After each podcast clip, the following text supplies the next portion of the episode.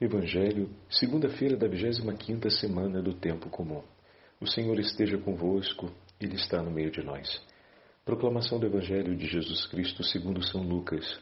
Glória a vós, Senhor. Naquele tempo, disse Jesus à multidão: Ninguém acende uma lâmpada para cobri-la com uma vasilha ou colocá-la debaixo da cama. Ao contrário, coloca-a no candeeiro, a fim de que todos os que entram, todos os que entram vejam a luz. Com efeito, tudo que está escondido deverá tornar-se manifesto, e tudo que está em segredo deverá tornar-se conhecido e claramente manifesto. Portanto, prestai atenção à maneira como vós ouvis, pois a quem tem alguma coisa será dado ainda mais, e aqueles que não têm será tirado até mesmo o que ele pensa ter. Palavra da salvação. Glória a vós, Senhor. Segunda-feira da 25 semana do Tempo Comum, em nome do Pai, do Filho e do Espírito Santo. Amém. Queridos irmãos e irmãs, hoje voltamos ao oitavo capítulo do Evangelho de São Lucas, depois de termos passado por mais uma parábola a respeito do Reino dos Céus, que nesse domingo ouvimos na narrativa do Evangelho de São Mateus. E quando escutamos a parábola de hoje contada pelo Senhor, aliás, não é exatamente uma parábola, mas é uma afirmação sentencial de sabedoria e que, obviamente, nos instrui a respeito, como nós vamos ver já já, da vida em Cristo, ou seja, da vida em comunhão com o Senhor. Mas ontem, na parábola do reino que ouvimos, o ponto o central da figura do patrão ainda ecoa dentro de nós. Deus é bom e generoso em nosso favor. Não pelo nosso mérito, não pelo nosso suor, mas por sua bondade. A alegria daqueles que foram contratados no final, que esperavam por esse chamado. Aqueles que o conheceram cedo ao longo do dia de suas vidas e buscaram receber aquele bem, mas que durante a faina do trabalho começaram a acreditar que o seu trabalho deveria garantir para eles algum tipo de mérito, algum tipo de ganho diante do Senhor em proporcionalidade, quando na verdade Deus é desproporcional porque o seu amor é infinitamente grande e ele não nos paga segundo as nossas obras, mas segundo a bondade do seu coração. Bendito seja o nome do Senhor por essa verdade que nos é entregue para acompanhar-nos durante a inteira vigésima quinta semana. Deus não nos retribui, não nos paga em proporção às nossas obras, mas em proporção a grandeza do seu amor por nós, em proporção à sua legítima bondade. Em italiano se diz em proporção ao seu sconfinato amore, o seu amor sem limites, sem fronteiras, sem confins, né? daí a palavra. É dessa forma que o Senhor retribui a nossa resposta ao seu chamado para ir para a sua vinha. É assim que o Senhor se coloca por nós. O pagamento da oferta do nosso suor, da força de nossas mãos, cuidando da vinha do Senhor, é a sua própria vida oferecida por nós. É desproporcional, meu amigo. Não tem como a gente pensar numa equivalência. Não tem como não ficar alegre com esse tesouro nas mãos e dizer: Viva! Olha o quanto meu Senhor me pagou por aquilo que eu fiz. Qual suor não vale o reino dos céus? Qual fadiga não vale a eternidade na companhia do Deus Altíssimo? Qual o empenho e sacrifício de trabalho nessa vida para anunciar o Evangelho, para defender a vida nesse momento em que o Brasil está atravessando mais uma vez uma dura agressão contra a dignidade da vida e mais uma vez é apresentada uma lei que quer jogar a nossa inteira nação nas profundezas do pecado, e um pecado de uma gravidade que urge nos céus a pena contra tal mal. Então, os céus se levantam contra tamanho pecado e a gente, isso não é brincadeira. E a gente está numa situação onde, novamente, um grupo de representantes públicos amparados por um grupo de personagens de dentro e de fora do país, com seus interesses privados, industriais, ideológicos, mas, sobretudo, anticristãos, movem essa ação que não podemos ignorar. Ela não se limita a um tema sanitário, um tema de defesa à vida, apenas. Porque a proposição da morte do ser humano intencional, a gente sabe bem de quem vem e quem foi o primeiro a motivar isso na história da criação. E quem se alegra por isso e quem defende isso em todas as suas formas, meios e modos. Então não tem como ignorar que se trata de um tema também de caráter religioso e de caráter espiritual de altíssimo grau. Porque aquele que sempre propôs na criação a morte do ser humano tem nome e está condenado no inferno e se levanta como um acusador. É a antiga serpente, nós sabemos bem quem é.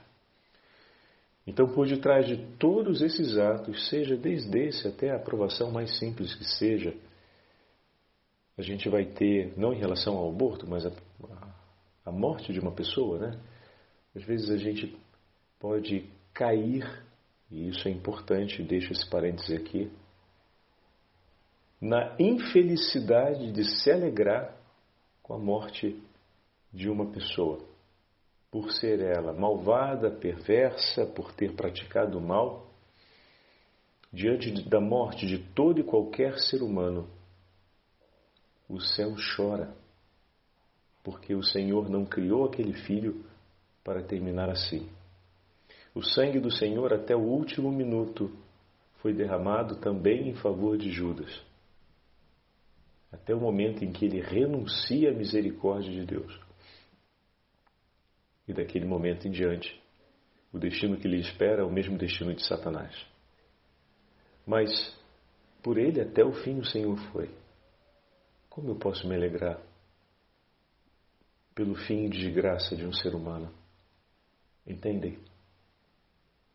Então, essa é uma tentação que às vezes pode ser apresentada diante de nós com uma roupagem de bem, ainda bem que morreu aquele dali que fazia sua mal para tanta gente.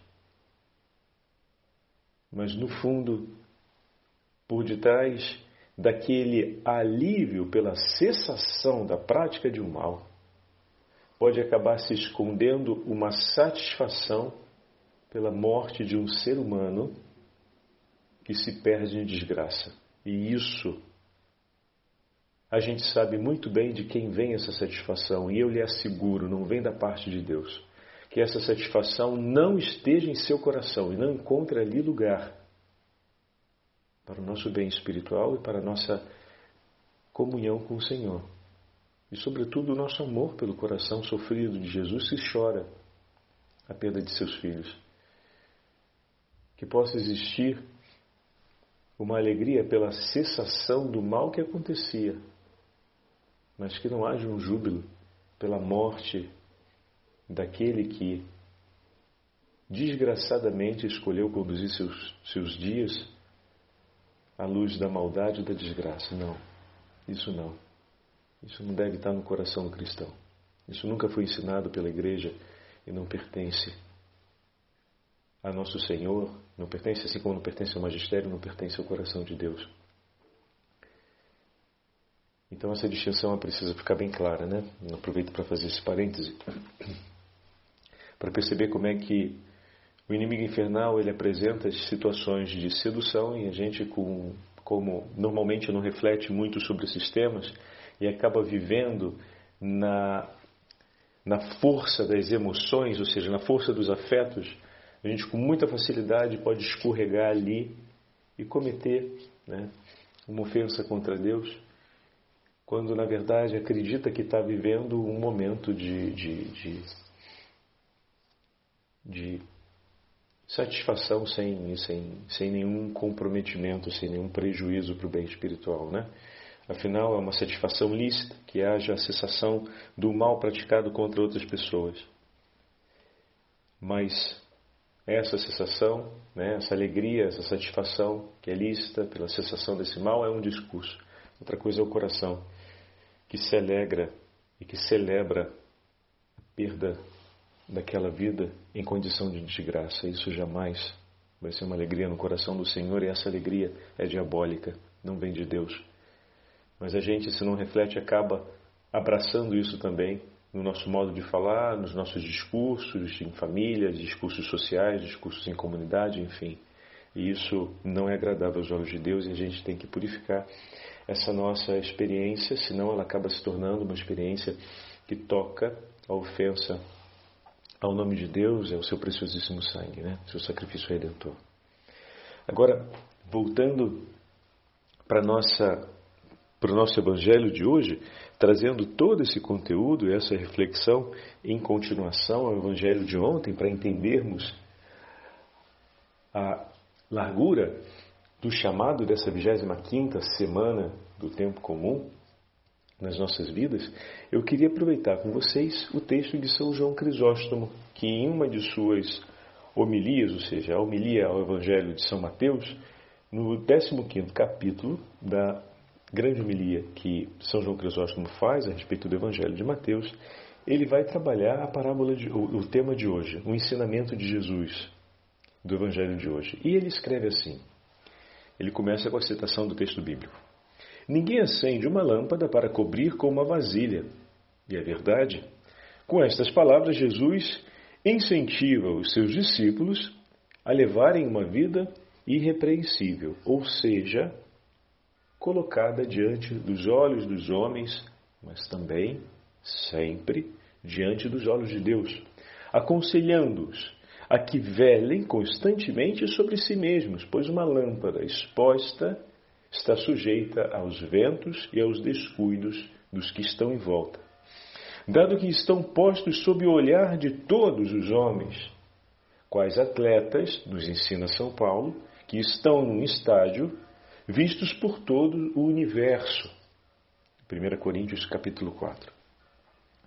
E diz ainda: Não penseis, podemos ficar calmamente sentados aqui escondidos neste cantinho do mundo, porque sois visíveis para todos os homens, qual cidade situada no alto do monte, qual luz que no interior de uma casa foi colocada no candeeiro. Então, com essa primeira parte do texto, São João Crisóstomo deixa evidente que toda lâmpada colocada né? Se ela está colocada debaixo de uma vasilha, a gente sabe hoje, por experiência científica, que a falta do oxigênio vai levá-la a apagar. Mas se você deixa a vasilhinha aberta, né, para entrar o ar, para ter a troca né, gasosa dentro daquele espaço ali, vai ter sempre o fluxo de oxigênio e a velhinha, o, o, o candeeiro vai ficar aceso, porque tem oxigênio presente ali. E fica sossegadamente aceso, protegido do vento, protegido de alguém que possa é, apagá-lo com um assopro ou de outras coisas mais. E esse primeiro discurso, São João Crisóstomo recorda que ao ser colocado sobre o candeeiro, estamos aos olhos do mundo. O que significa dizer que ao mesmo tempo que ajudaremos o mundo a caminhar, ou seja, aqueles que estão nas trevas, a caminharem, a lâmpada precisa ser resguardada. E aqui ele vai chamar esse compromisso de resguardar-se em Cristo. Não significa, meus irmãos, ter medo do mundo, do que possa acontecer. Significa ter um zelo ardente por estar junto desse Senhor. Resguardar-se de tudo aquilo que ameaça a chama da fé no nosso coração. Não que ameaça fisicamente, mas que ameaça a chama da fé. A realidade física obviamente ela pode vir, como já veio na história de centenas e milhares, e ainda vem, né, de centenas e milhares de cristãos, porém, até mesmo essa ameaça, né, ameaça física, ela vai ser superada pela chama vigorosa da fé. Porque a gente via outro, outro dia na memória de, do, do. Agora me escapou, o Papa, o Papa Cornélio, pronto, sobre o tema dos lapsos, ou seja, quantos cristãos que foram expostos a uma violência que procurava apagar e extinguir a chama da vida deles e renunciaram à fé e permaneceram vivos. Né? Então, quando a chama da fé é vigorosa, a nossa vida permanece, mesmo diante das agressões da morte. Quando morremos, permanecemos em vida, pois o sangue dos mártires, como sabemos, fecunda o mundo. Então, alastra o fogo do Espírito Santo sobre a face da terra. Então, essa verdade a gente tem presente, né? São João Crisóstomo aqui está nos falando a respeito da defesa do vigor dessa chama, o que significa o cuidado pela fé. Então, estar próximo de Cristo é para que possamos ter uma fé vigorosa. Por exemplo, para que possamos sair dessas confusões que o padre falava ainda há pouco a respeito de alegrar-se com a morte de um filho de Deus na desgraça, né?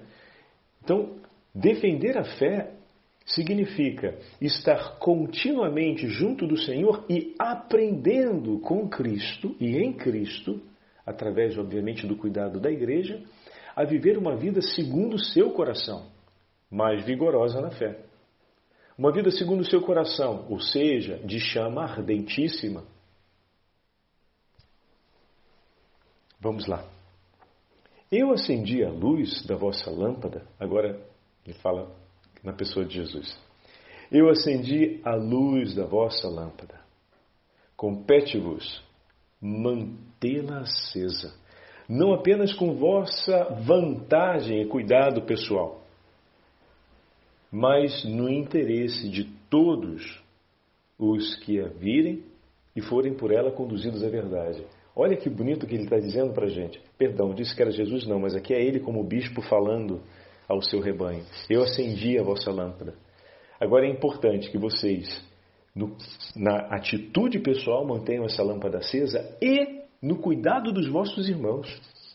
Olha que beleza a palavra do Santo Bispo João Crisóstomo para a gente.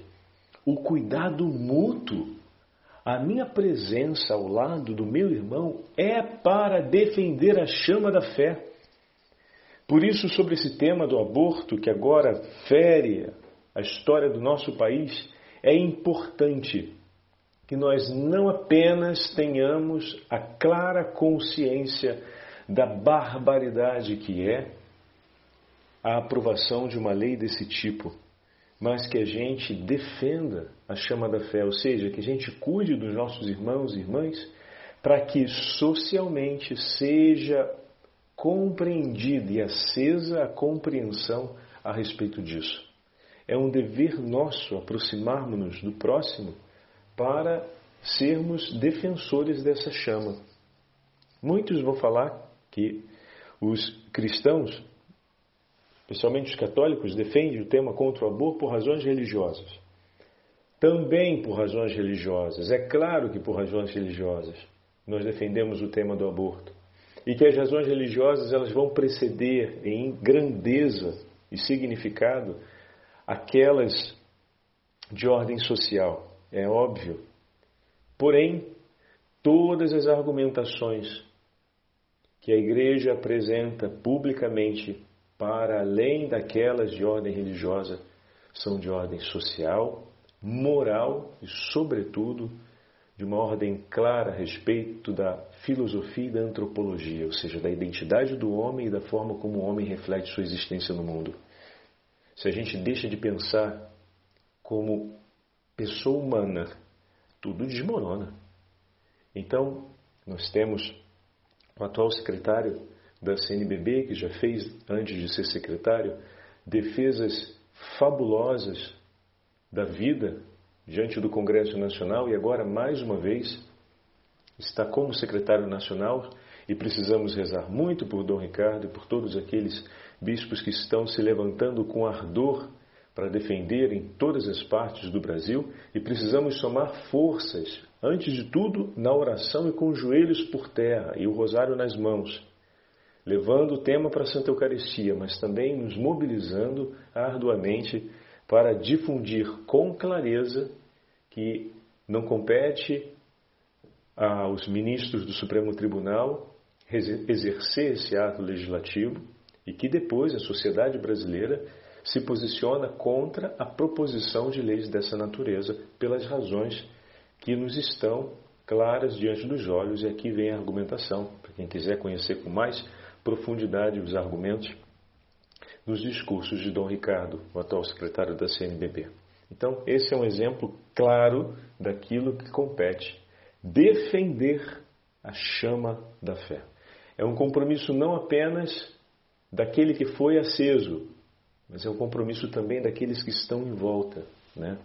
Como nos fala aqui nesse momento São João Crisóstomo, já no 300, no finalzinho do, do, 300, do ano 300, né? ele morreu no 407, essa homilia deve ter sido escrita lá pelo 300, mais ou menos pelo 390.